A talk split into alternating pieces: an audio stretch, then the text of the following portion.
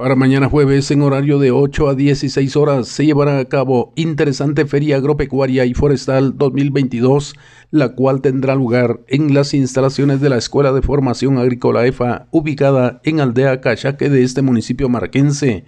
Para el efecto se contará con la participación de empresas comerciales, nutrición de suelo y plantas, productos químicos, semillas para cultivos, variedad de productos agroindustriales, venta de productos hortícolas, y frutales, asesoría técnica, mecanización agrícola e investigación agropecuaria.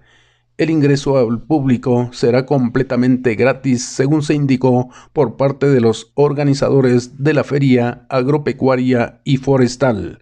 Desde Emisoras Unidas en San Marcos, informa José Luis Vázquez, primera en noticias, primera en deportes.